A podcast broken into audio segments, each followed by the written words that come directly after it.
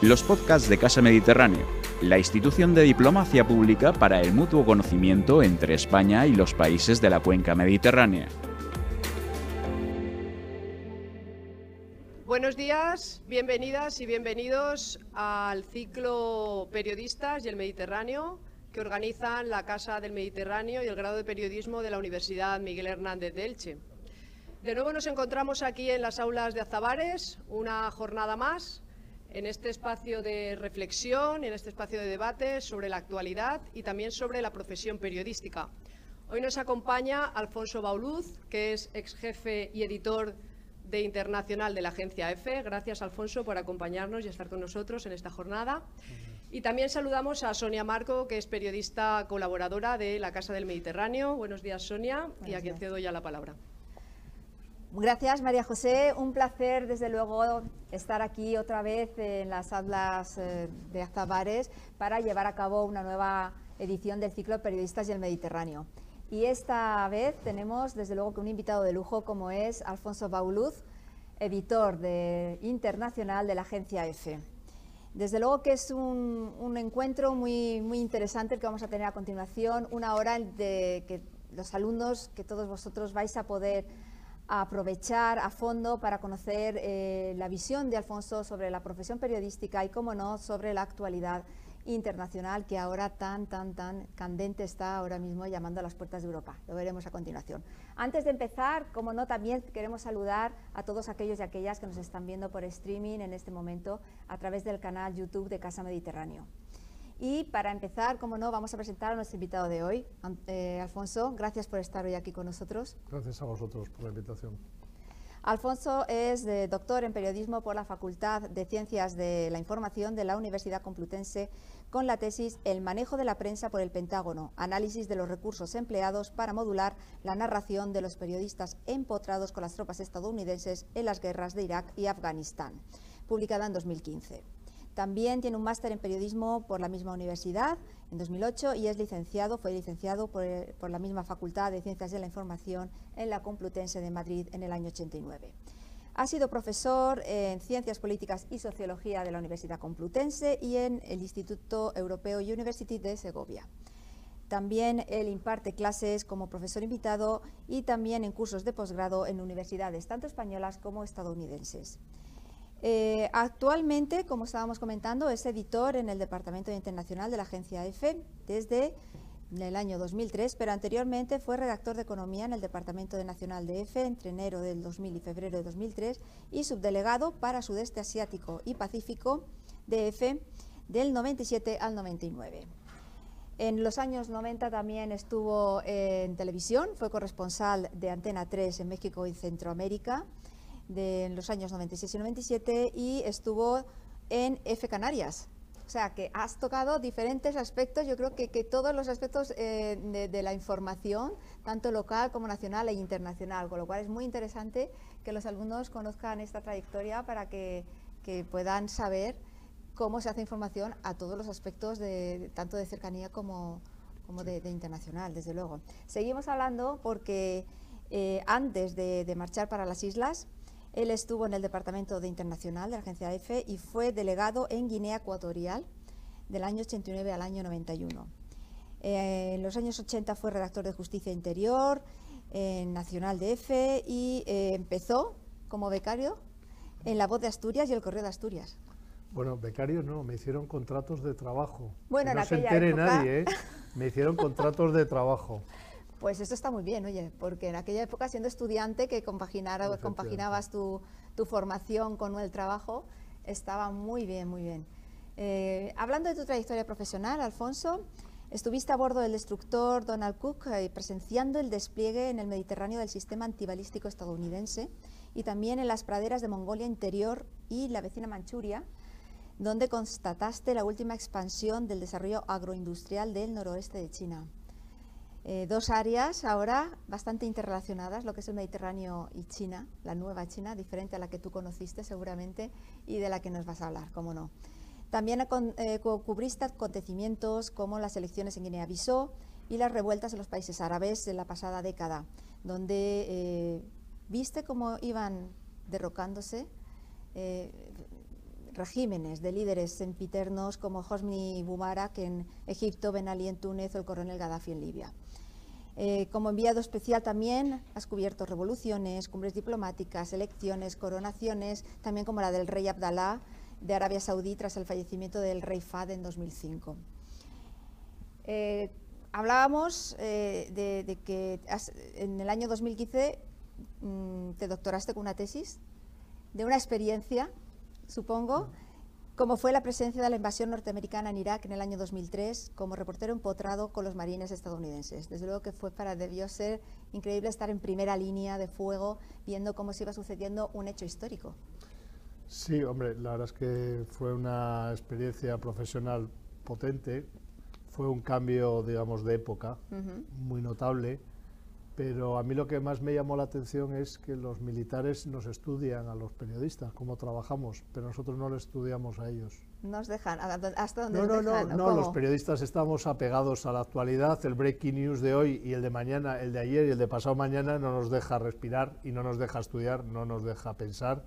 Y a mí, bueno, me permitió volver a las aulas y volver a estudiar, que creo que es importante, que yo es una carrera profesional larga para mí fue interesante darme cuenta cómo ellos en todos sus cursos de promoción profesional se estudia a los periodistas, cómo tratar a la prensa. Yo de hecho doy clases en el curso de Estado Mayor. Eh, nosotros aquí apenas tenemos tiempo, tanto en la, digamos, en la formación académica universitaria como en la actividad profesional, de, bueno, de ver cómo ellos instrumentalizan la presencia de los periodistas para sus fines, lo cual de decir que es muy loable. Ellos hacen su trabajo, que es tratar de sacar el mejor rendimiento que pueden de los medios de comunicación. Si a nosotros se nos utiliza y no nos damos cuenta, los que fallamos somos nosotros. interesante. Ahí desde luego que esa tesis habría que echarle un vistazo en las aulas. Muy, muy interesante. Eh, otros destinos, otras experiencias eh, fueron el eh, la caída del régimen del general Suharto en el año 98, la descolonización de Timor Oriental en el 99 y una primicia mundial, eh, la muerte de Pol Pot en, el año 98. Em, seguiste también eh, atendiendo en el, sudeste asiático diferentes acontecimientos como el traspaso de la soberanía de Hong Kong a China en plena crisis financiera del año 97, numerosas cumbres de alto nivel, Malasia, Singapur, Manila, en fin, eh, el sudeste asiático es una zona del planeta que conoces bien y que desde luego que puedes esgrimir diferentes opiniones respecto a ese cambio, digamos, de foco internacional que se está produciendo del Atlántico al, al, Pacífico. Sí, bueno, creo que en ese espacio de tiempo del 97 a hoy, China se comprometió a asumir algunos compromisos claros, como era, por ejemplo, la el a la libertad de prensa, la libertad de información. Algunos lo dudábamos, hoy lo podemos afirmar, era mentira, era mentira. ¿Qué ocurre? Que siempre habíamos pensado que China iba a ir despacio. Y es cierto, los chinos, los políticos chinos, digamos, las metas que se marcan son a medio largo plazo. No tienen que hacer guerras cotidianas como las que estamos presenciando ahora en la calle Génova. No, no, no les hace falta eso. Ellos si se pelean, se pelean cada siete años por dirigir el, Partido Comunista Chino. ¿Qué significa? Que habían prometido que durante 50 años respetarían un país, dos sistemas, esto es, que habría un régimen de libertades en Hong Kong y estamos viendo cómo están encarcelando periodistas, cerrando medios y persiguiendo la libertad de expresión y la libertad de información, que es básico para una sociedad democrática. Nunca nadie podía pensar que el Partido Comunista Chino iba a convertirse en una sociedad democrática. Luego, digamos, el, acuerdo de los británicos con, China, pues se ha demostrado que, que no tenía más viabilidad que devolver, eso sí, un territorio colonial a su legítimo propietario, por decirlo de alguna manera, pero salvo eso, los compromisos que adquirió China no, no se han cumplido, obviamente. Eh, México y Centroamérica fueron otros espacios del planeta que cubriste en tu época como reportero de Antena 3, corresponsal de televisión, y también el Sáhara Occidental. Allí estuviste con las televisiones autonómicas eh, durante la entrada en vigor del Plan de Paz de Naciones Unidas. Pues también otro episodio triste. En el año 91 se llega a un acuerdo, un alto el fuego, se pone fin a un conflicto armado y hay un compromiso de celebrar un referéndum de autodeterminación eh, Marruecos ha jugado muy bien sus bazas y políticamente ha ido demorando a la vez que ha ido aumentando, digamos, el despliegue de colonos, como dicen los saharauis, o de pobladores que vienen de otras partes del país y demográficamente están alterando la composición inicial y haciendo cada vez más difícil o inviable la celebración de un referéndum que, pueda permitir a los saharauis decidir sobre su futuro y sobre su territorio.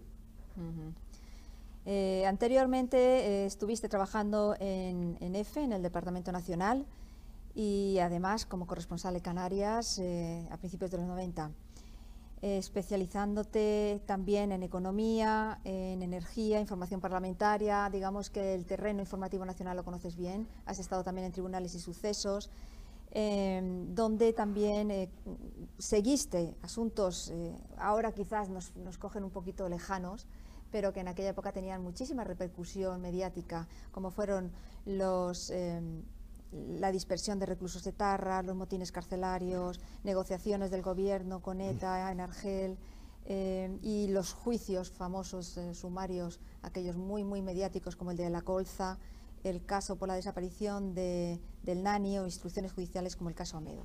Desde luego que, tener aquí a Alfonso, como, como comentaba al principio, es un lujo a la hora de eh, saber eh, la trayectoria profesional de, un, compañero que ha pasado por todos los estratos de, la información, desde lo más local a lo más internacional.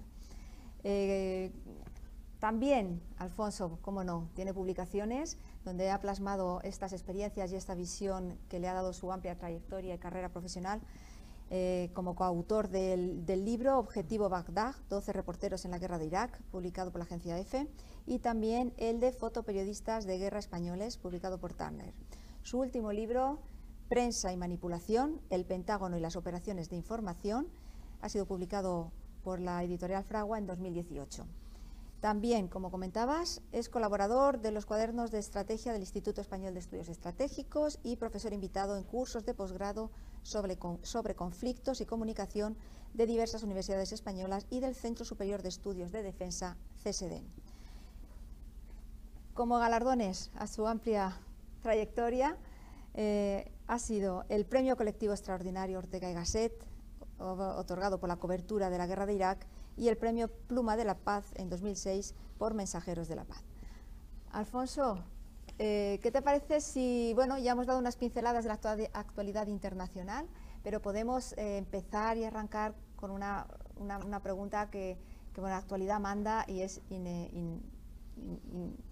no podemos dejar de hacértela. Y es acerca de, de lo que ahora mismo está ocurriendo con esa vuelta a una segunda guerra fría, esa escenificación que se está eh, sucediendo en las últimas semanas en Ucrania, entre Ucrania y eh, Rusia, y ya no Ucrania, sino digamos Estados Unidos y todo el bloque de la OTAN, de los países pertenecientes a la OTAN, en territorio ucraniano. ¿Tú crees que estamos en una escenificación, en una también, eh, digamos, en un periodo de horas bajas de Biden en Estados Unidos? Y, o, es un farol que se está ahora marcando Putin, porque se dice, dicen que no, ellos no tienen eh, previsto invadir Ucrania, en fin, en cualquier caso, el foco internacional está ahí. Bueno, vamos a empezar por, por el principio. En el año 2014, eh, Rusia invadió Ucrania, con lo cual, digamos, si nos atenemos a los hechos y quienes trabajamos en las agencias de noticias, es nuestra obligación atenernos a los hechos. En el 2014 Rusia invadió Ucrania y se apoderó de territorio ucraniano. Crimea era Ucrania y eh, Putin se lo anexionó. Eh, la, habilidad, la habilidad de Putin en el 2014 fue que les dijo a sus soldados vamos a invadir Crimea, vamos a intervenir militarmente en el este de Ucrania, pero nos vamos a quitar el pin que dice que somos el ejército ruso. Y entonces los periodistas, como a veces somos demasiado escrupulosos y a veces somos demasiado ineptos, no fuimos capaces de decir claramente Rusia invade Ucrania. Y entonces eh, en aquel momento dijimos los hombrecillos verdes, que eran unos tipos con uniformes del ejército ruso, con armamento del ejército ruso, hablando eh, eh, en, la jerga propia de los militares rusos, con armamento ruso, con municiones rusos, con transportes rusos que invadieron Ucrania, pero como Rusia decía que no eran sus soldados, no fuimos capaces de decir que había sido invadida Ucrania por Rusia.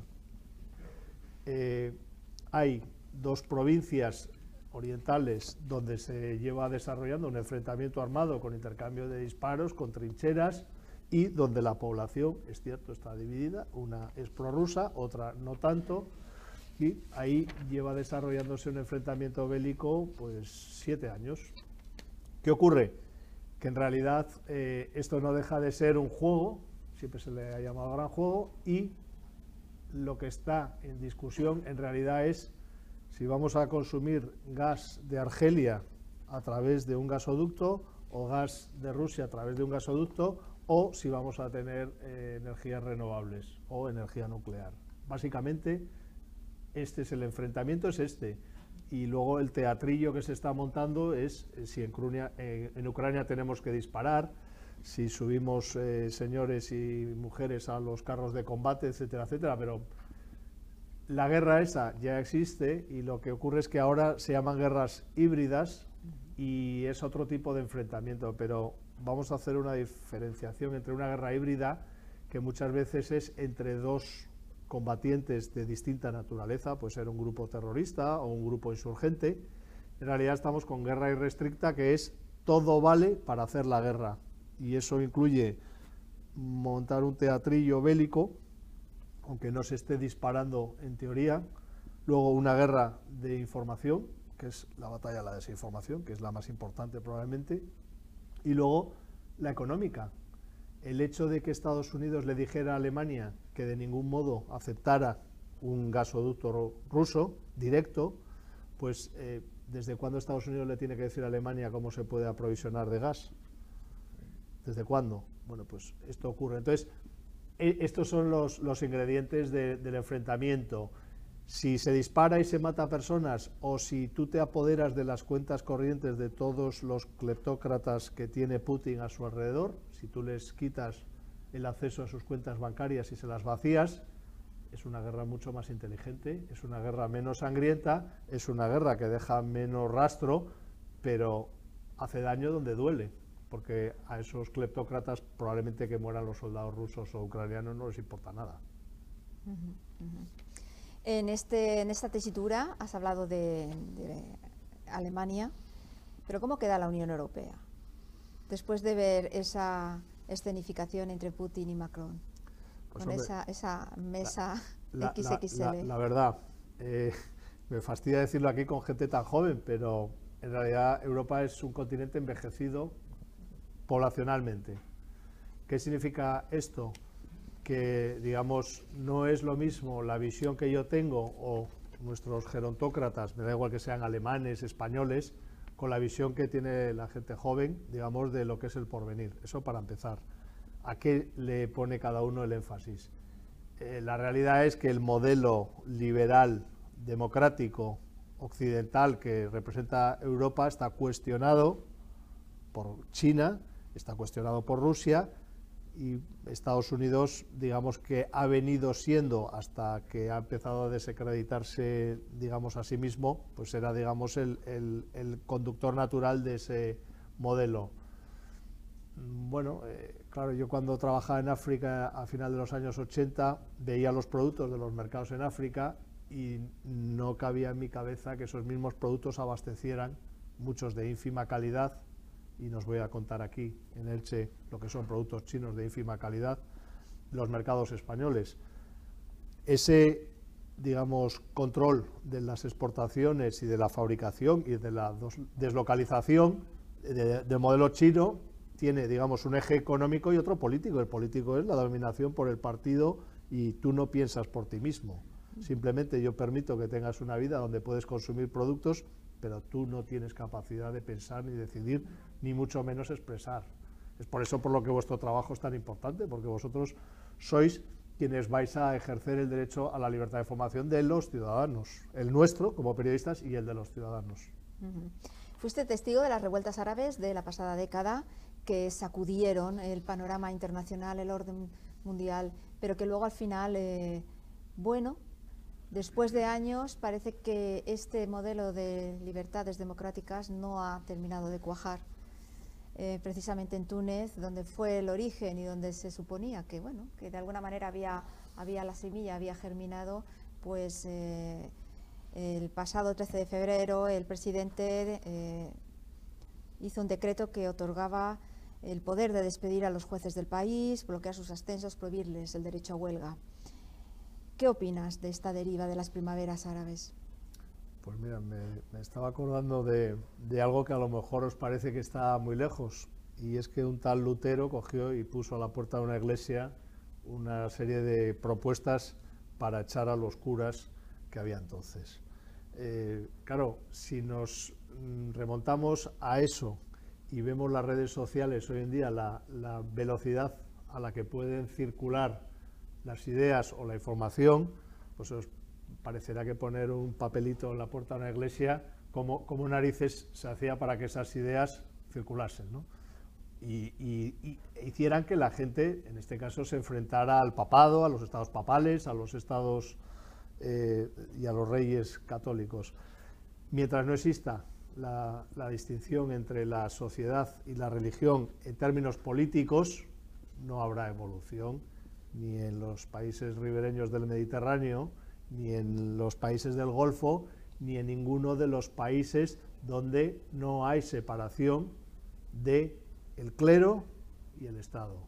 Me da igual la confesión religiosa, en esto yo no hago diferenciaciones y por eso he mencionado Lutero, es una escisión dentro de digamos del cristianismo, del catolicismo, etcétera, etcétera, pero tiene que haber esa separación para que las sociedades democráticas avancen y evolucionen. ¿Qué ocurre? Bueno, que en estos países que has mencionado no existe finalmente porque el poderío del clero es lo suficientemente importante como para que no haya una, un avance democrático, vamos a decir, genuino. Puede haber avance en algunas libertades, puede tal, y en este caso, en el caso de Túnez, que era el que más había avanzado, y también es verdad que era el que estaba mucho más adelantado respecto a sus vecinos, pues, eh, bueno, pues se ha producido un parón. Eh, os pongo el ejemplo de, Egipto. En Egipto, eh, hace pues 10 años fue derrocado Mubarak y las elecciones las ganó el partido, vamos a llamarlo integrista. Eh, su propuesta de libertades no tiene nada que ver con lo que nosotros entendemos con libertades, con lo que nosotros entendemos como derechos humanos universales y, por supuesto, fue una vuelta al poder, en este caso de, los clérigos. ¿Qué ocurre? Que también es verdad que esos mismos clérigos durante la dictadura de Mubarak eran los que habían apoyado y habían dado cobertura a las necesidades de la población en términos de educación, en términos de salud, y habían sustituido al Estado. O sea, eran proveedores. Lo mismo ocurre en el Líbano, etcétera, etcétera. Entonces, bueno, esto, si no hay separación de religión y de Estado, no hay avance democrático. Yo creo que esto es bastante evidente. Has comentado la importancia de la figura de la profesión periodística dentro de lo que es el sistema democrático. Eh, enero ha sido un mes negro, sin duda, en cuanto a la pérdida, lo que se refiere a la pérdida de compañeros periodistas que han muerto asesinados en, en, países donde las libertades, la libertad de expresión está siempre en el punto de mira y siempre cuestionada. Eh, hablamos además de un país en concreto, México, punto negro siempre en todos los estudios y todos los análisis que realiza Reporteros Sin Fronteras cada año acerca de, la libertad a la hora de ejercer el periodismo. ¿En ¿Nos podrías hablar como secretario de Reporteros Sin Fronteras en qué estado se encuentra ahora mismo el ejercicio de la profesión en el mundo? Bueno, vamos a ver, ahí hay, digamos, dos, dos ejes en cuanto a, lo que se llama violencia contra los periodistas, que es uno tan claro como, como este, que es el de los asesinatos. Eh, México y Filipinas, yo he trabajado en los dos como corresponsal, son los países que mantienen la mayor tasa de asesinatos de los últimos 30 años de manera permanente. Generalmente son asesinados periodistas locales, muchas veces, que hacen una información que pone al descubierto la, colusión entre la política, el narcotráfico, la criminalidad, el juego, etcétera, etcétera. Entonces, son impunemente asesinados. La impunidad es lo que, digamos, caracteriza a este tipo de asesinatos. Y luego existe la violencia en los conflictos armados, donde, bueno, por diferentes circunstancias, pues los periodistas mueren porque están cubriendo un lugar donde la violencia es extrema, como es una zona de guerra. Digamos que esos son los dos focos. ¿Qué está ocurriendo? Lo que está ocurriendo es que en México el año pasado fueron asesinados eh, siete periodistas y este año ya esa cifra la, hemos alcanzado prácticamente en dos meses. ¿Qué problema tiene México? Más allá de que en algunos aspectos sea un Estado fallido porque el narcotráfico es capaz de, podrirlo absolutamente todo. Eh, no solo, o sea, los asesinatos son solo la cabeza de un iceberg en el que desgraciadamente el dicho de plomo o plata funciona. Entonces, ¿qué significa? Que si no aceptas el dinero, eres alguien al que hay que eliminar. Y se te puede eliminar físicamente con el asesinato o profesionalmente excluyéndote de la profesión porque tu jefe, que él sí coge un sobre, pues quiere seguir tomándose sobre que tú no, no quieres. A mí me, en un congreso en Sevilla me, me, dejó muy, muy sorprendido un profesor de la Facultad de Periodismo de Tijuana, porque le dije que si aún había vocaciones. Y me dijo, bueno, nuestro problema no son la falta de vocaciones, que las tenemos, como vosotros que estáis aquí. Nuestro problema es que les tenemos que enseñar a seguir vivos y hacer este trabajo. Entonces, claro, me quedé así, digo, pues yo, yo que doy clases, digo, eso sí que es una responsabilidad, ¿no? enseñarles a, ejercer el periodismo y a seguir vivos.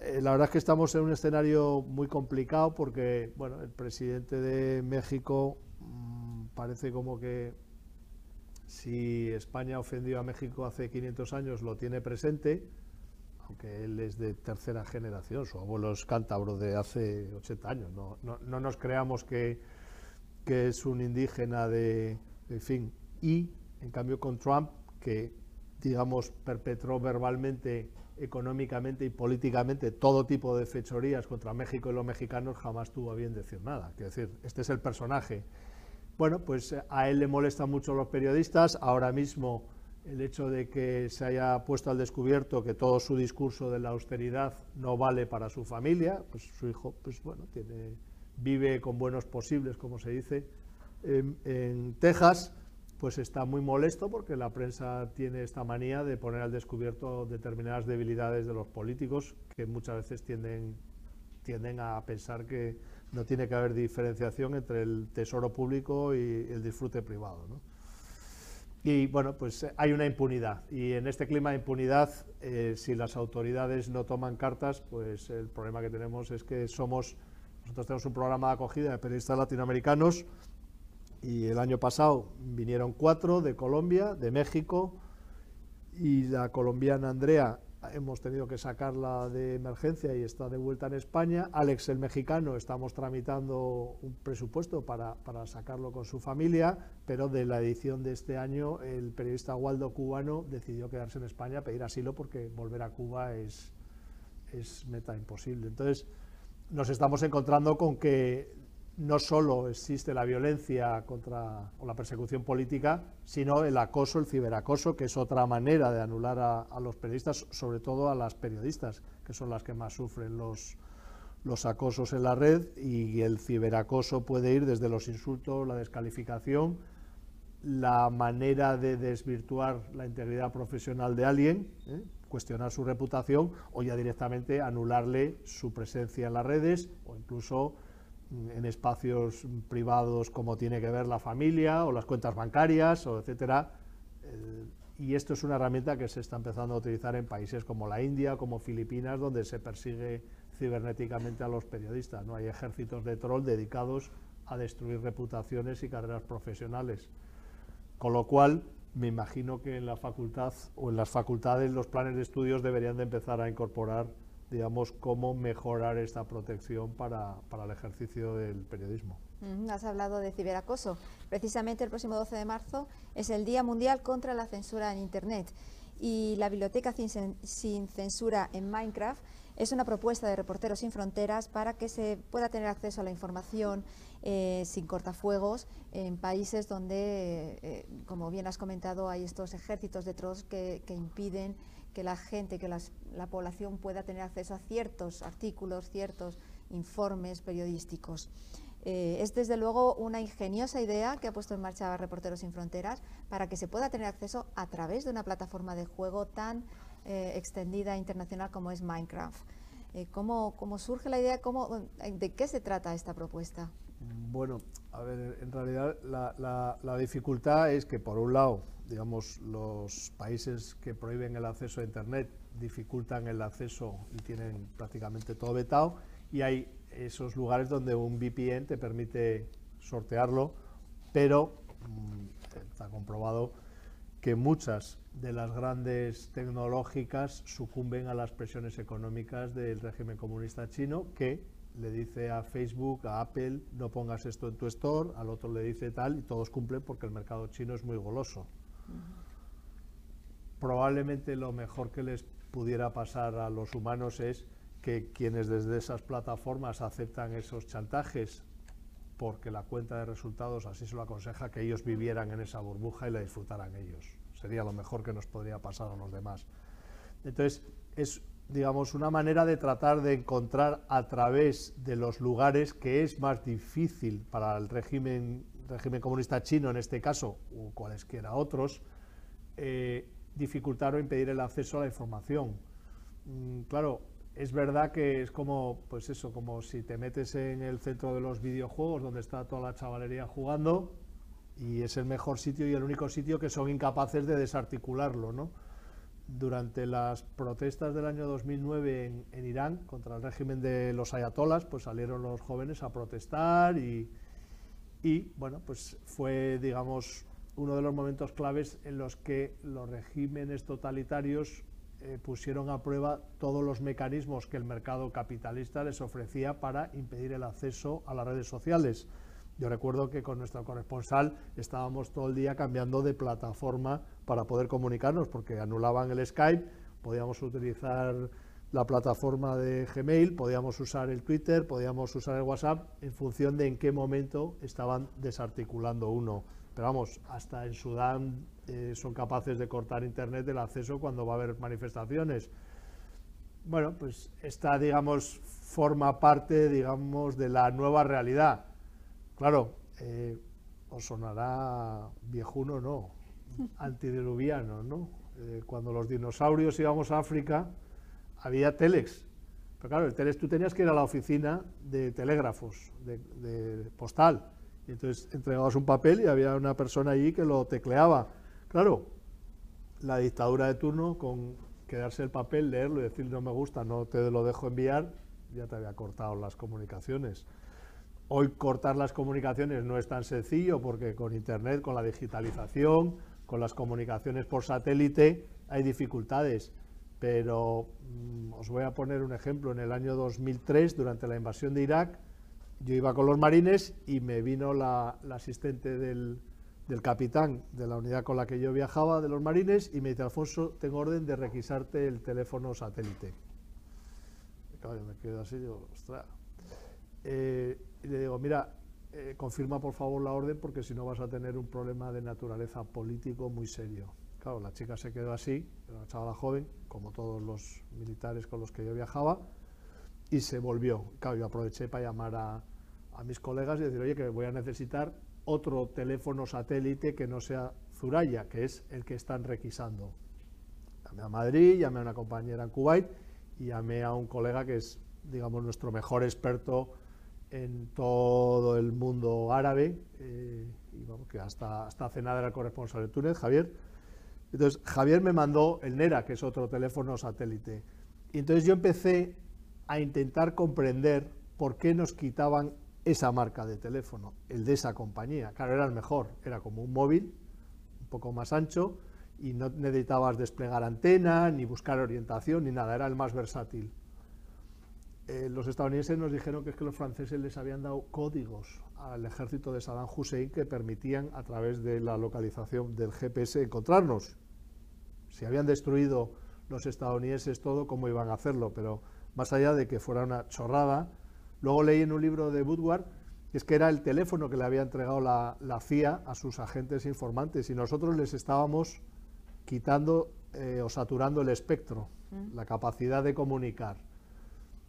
¿Qué inventaron los estadounidenses para que este problema de las comunicaciones, eh, o sea, porque claro, eso de quitarte, quitarte el teléfono no era lo que habíamos convenido, no es lo que estaba pactado, era un incumplimiento por su parte de las normas y bueno, no es muy eficaz porque el de Reuters tenía dos, entregó uno y se quedó con otro. Bueno, pues hacen jamming, que es una manera de distorsionar las comunicaciones. Entonces, tú distorsionas las comunicaciones en un área. Es, digamos, la solución final la tecnología va cambiando la manera de interrumpir las comunicaciones. Y entonces el Minecraft nos va a durar lo que nos dure, y no será mucho. Ya encontrarán la manera de anularlo. Tú tienes que seguir discurriendo, porque esto es lo que hemos hecho siempre. Como periodistas siempre nos hemos enfrentado a la censura. Da igual que sea que te corten el telégrafo, mm, da igual. Eh, la manera de comunicarte con un barco en alta mar, ¿alguien sabe cuál es? Si no hay internet. La radio. La radio se ha utilizado siempre. Cuando yo iba con los eh, marines estadounidenses, yo llevaba mi radio de onda corta. Los periodistas antiguos tenemos radios de onda corta que oyes los informativos de la BBC o de la Voz de América, incluso de Radio Exterior de España. ¿Qué significa eso? Que tú tienes acceso a información en tiempo real sin que nadie interfiera en ello. Claro, los marines en cuanto se dieron cuenta me preguntaban si Giló había muerto. Que si, eh, ¿cómo se llama? Esta Jennifer López, Giló, la llaman, sí. Eh, se había corrido el bulo entre ellos de que había muerto en accidente de tráfico. Y es lo que querían saber, no les importaba si Saddam seguía. Me venía, Afonso, pero Giló está muerto de verdad. Claro, yo tenía la radio y decía, no, no, no, no se ha muerto, no, no te preocupes. O me preguntaban por los resultados de las competiciones deportivas, que era lo que les interesaba, ¿no? Entonces, la manera en la que tú tienes que sortear eh, los problemas de las comunicaciones para transmitir la información o para que no te impidan acceder a la información o mm, enterarte de lo que está pasando. Claro, nosotros como periodistas estamos acostumbrados porque nuestro trabajo y lo venimos sufriendo hace tantos años que no tiene ninguna novedad. El problema es que se le corta a la población lo que nosotros queremos contar. Yo por eso, claro, cuando trabajé en Guinea Ecuatorial me di cuenta de lo que era la censura allí no había manera de romper el cerco informativo que la dictadura tenía. Solo salía o bien regalando dinero como si fuera, no sé, no sé, una cosa bastante descabellada. Pero la población no tenía acceso a la información. De lo que más se cabreó bien en Gemas cuando Radio Nacional hizo un programa de radio que podían escuchar en español, donde salían los opositores criticando al régimen por bueno, pues a la cleptocracia que tiene dominada ese país. ¿no? Entonces, bueno, eh, para nosotros no es nuevo que te impidan eh, transmitir, que te impidan comunicarte. Es algo consustancial a nuestro trabajo, no lo dudéis. O sea, tenemos que estar siempre discurriendo la manera de sortear la censura y la manera de impedirnos hacer nuestro trabajo. Y da igual donde sea. Eh, creemos que porque existe Internet eh, ya está todo arreglado. No.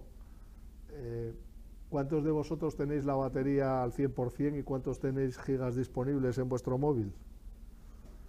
Claro, vosotros vivís en la felicidad de pensar que siempre hay suministro eléctrico. Yo no, desde luego. Yo siempre tengo que prever que se vaya la luz y que necesito transmitir, siempre, siempre. ¿Por qué? Porque si pasa algo lo tengo y no lo puedo transmitir, soy el más tuerzo, más más tuerzo que hay en el periodismo. O sea, no me lo perdonaría nunca. Entonces, siempre tener la, la predicción de pensar, mm, voy a necesitar transmitir algo porque voy a tener que informar de algo que es importante y tengo que tener los medios y no tengo que fiarme de que todo funcione. Siempre tengo que tener un backup, una, una, alternativa. Pues, eh, si os parece, eh, damos paso ahora eh, el turno de palabra a los alumnos para que ellos puedan preguntar y puedan exponer sus inquietudes. Alfonso, María José. Y, nada, desde luego que sí, que estamos ahora mismo en una nueva era tecnológica ya bastante avanzada. Digamos que llevamos 20 años, este siglo XXI, de nuevas tecnologías, pero que al fin y al cabo siguen siendo las mismas las mismas, los mismos problemas de base a nivel de censurar. Se, han cambiado los, los, medios, pero al fin y al cabo siguen siendo las mismas, los mismos problemas a la hora de informar. Eh, bueno, mm, damos paso a los alumnos. ¿Tenéis alguna duda? Sé que habéis preparado algunas preguntas para que Alfonso pueda contestarlas y, aprovechar, desde luego, que ha venido aquí a visitarnos para, para poder hablar de, y, aprovechar su experiencia y visión de la profesión. Aquí tenemos la primera. Bueno, me gustaría saber cómo son los primeros días de un periodista como usted cuando llega eh, a casa después de un conflicto bélico. Pues, eh, a ver, la, verdad es que la, primera vez que me pasó el desajuste, por llamarlo de alguna manera, fue cuando, cuando vine de Guinea, después de estar en África trabajando tiempo, que me chocaba que hubiera tantos aviones, que los semáforos funcionaran. ¿no? Fue la, primera vez que tuve ese shock de, de, ajustarte a la cotidianidad nuestra, justo lo que os está diciendo, que funciona todo, ¿no?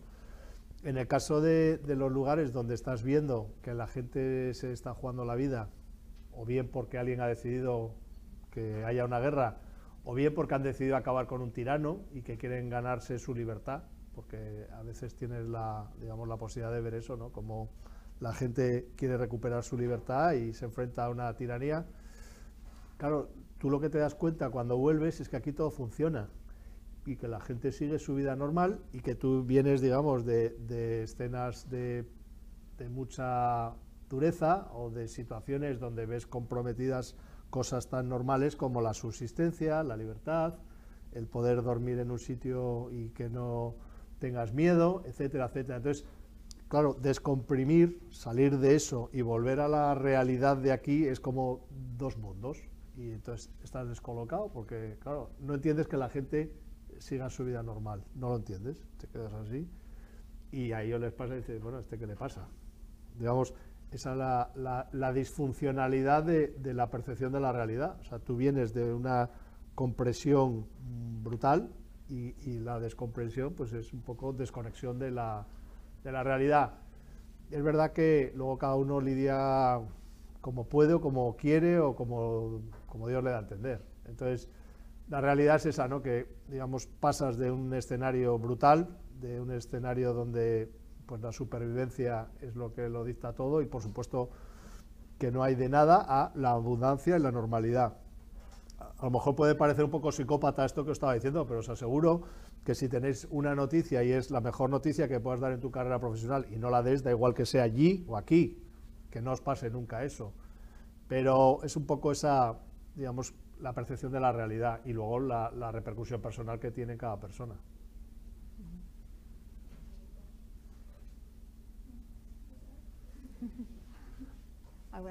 pregunta? Si quieres repreguntar. Has estado hablando sobre todo de los países en los que hay poca libertad de expresión o de información. Quería preguntar si fuiste a algún país en el que te sorprendiste, en el que pensabas que iba a pasar una cosa y ocurrió la contraria, tanto para bien como para mal. Gracias. Hombre, a ver, en, todo, en todos lados siempre te, ves sorprendido porque eso es lo bonito que tiene viajar y conocer países que te sorprendan. Mm, a mí lo que más me sorprende a veces es mm, darte cuenta de que los fenómenos se repiten y las ansias humanas son iguales en todas partes y las necesidades son iguales en todas partes. Entonces, claro, si tú ves, por ejemplo, claro, a vosotros esto no lo habéis conocido, pero si tú ves los estertores del régimen franquista en España, como yo los he visto, aunque yo era un crío, pero sí los he visto, los he conocido, digamos que aunque los viviera, no de primera mano, porque no tenía, digamos, todavía la capacidad, pero sí, digamos, de a posteriori darte cuenta, eso mismo lo he ido viendo en otros lugares. Entonces dices, ni somos tan diferentes, ni somos tan originales, ni nada de nada. O sea, lo que nos pasa a nosotros les pasa a los demás y lo que les pasa a los demás lo vas comprobando y, eso es lo que te sorprende. O sea, la necesidad de querer ser libre y poder decidir lo que tú quieras hacer o que las personas tengan, digamos, libertad, que tengan, pues eso, acceso a, la salud, que tengan acceso a, la educación, es exactamente igual en todas partes. Claro, eh, tú llegas pensando, es que aquí como son así o como son de aquí, pues no, son exactamente igual. Entonces, eso es lo que te sorprende. Y luego, pues lo que más te sorprende es cuando estás trabajando, a mí por lo menos lo que más me sorprende es ver cómo se las ingenian los periodistas locales para evitar las represalias, para hacer su trabajo y sobre todo el compromiso que tienen con su trabajo, que tiene muchísimo más valor que el nuestro, que al final vas, vienes y encima te hacen publicidad diciendo, oh, mira, es un héroe. en realidad, a mí lo que me sorprende es encontrar que hay gente que en los lugares donde tú puedes ir y, es una tiranía, o es una dictadura, o están en guerra, o están en una situación económicamente muy comprometida, o sometidos al dictado religioso, pues a pesar de todo, eh, el valor que tienen de tratar de, subvertir eso y enfrentarse a eso y, cambiar las cosas. ¿no? O sea, a, mí eso es lo que me sigue sorprendiendo.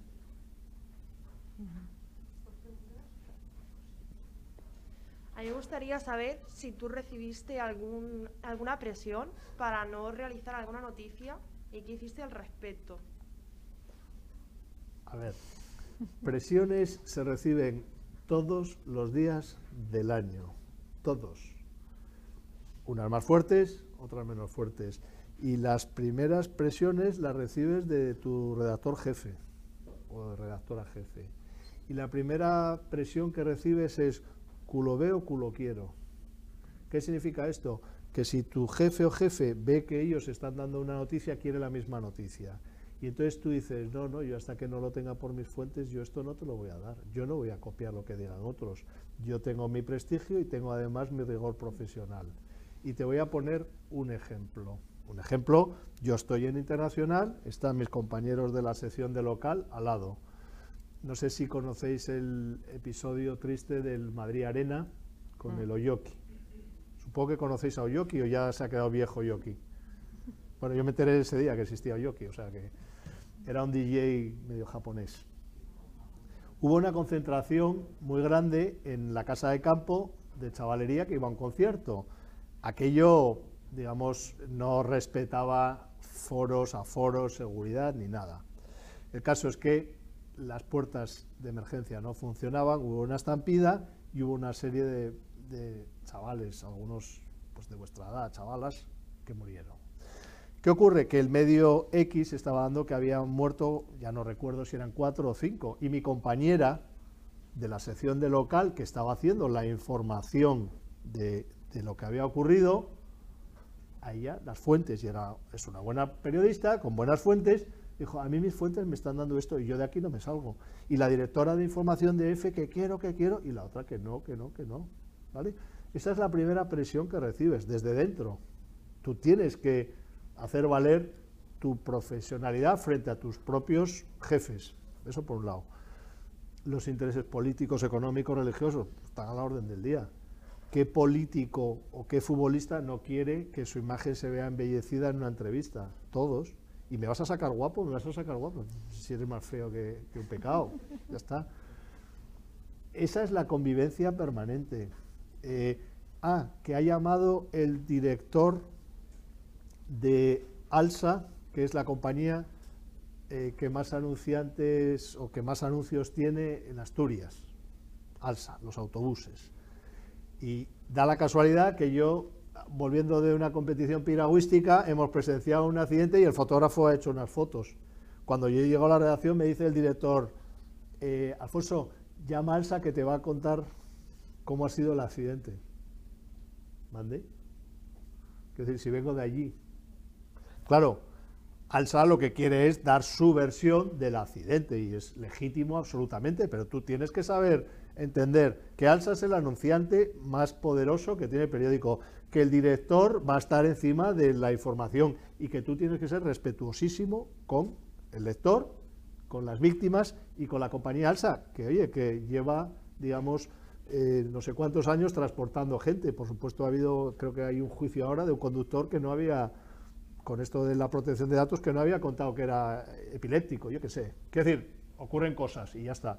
Pero esas son las presiones de los anunciantes, también existen. Las presiones de los políticos, exactamente igual.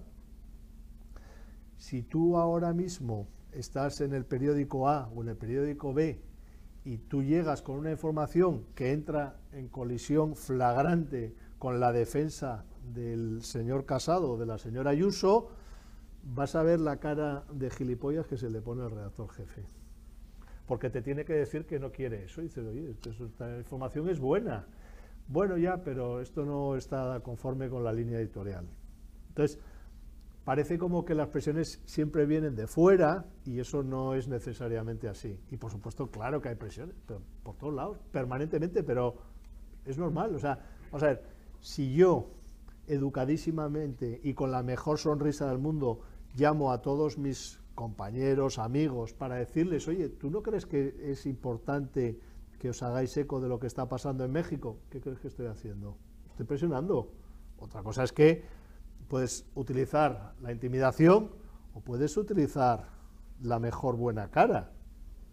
Pero yo estoy ejerciendo mi legítima capacidad de presión como Reporteros Sin Fronteras, como una ONG que defiende unos valores y tiene una función y una misión. Y lo estoy haciendo respetuosísimamente.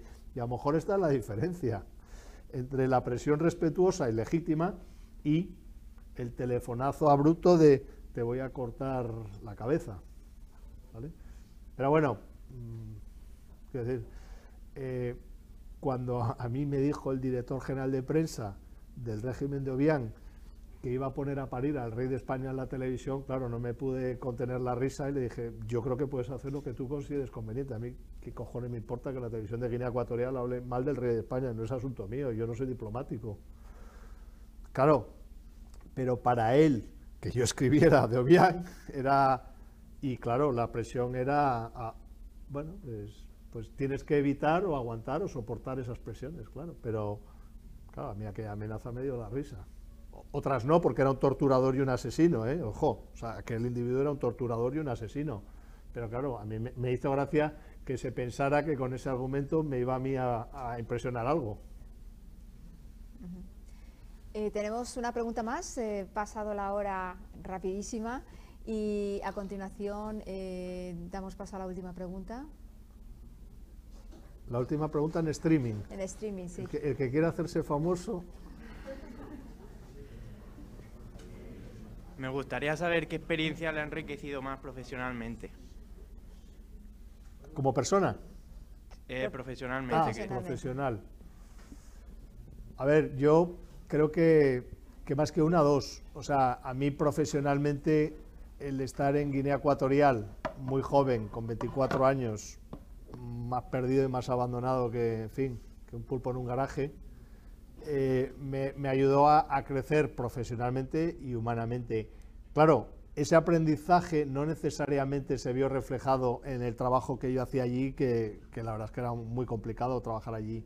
Y luego, profesionalmente, la, invasión de Irak lo que a mí me permitió es, en un escenario de, competición de medios internacional muy, muy, muy potente, poner a prueba tus destrezas como periodista, ¿no? tu capacidad para hacer una información coherente, para extraer con todos los medios a tu alcance una información que permitiera a los clientes de EFE, que son los medios de comunicación, entender lo que estaba pasando en la medida en la que mi radio alcance era el que yo tenía. Y sobre todo, digamos, competir con colegas de medios internacionales que se supone que cada medio había seleccionado lo mejorcito que tenía porque era una cobertura complicada. Entonces, en ese sentido, ponerte a prueba eh, frente a tus colegas, eso profesionalmente, claro, eso es, para mí eso es muy interesante. Pues con esta experiencia despedimos a todos aquellos y aquellas que nos están viendo en este momento por streaming, en este encuentro de periodistas y el Mediterráneo que tenemos, eh, llevamos a cabo en colaboración con eh, el grado de periodismo de la Universidad Miguel Hernández de Elche.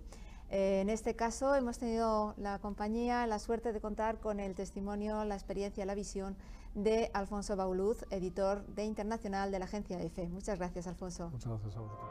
Ha escuchado un podcast de Casa Mediterráneo. Para acceder a nuestras actividades y contenidos, le invitamos a visitar nuestra página web y a seguirnos en nuestras redes sociales, YouTube, Instagram, Facebook y Twitter.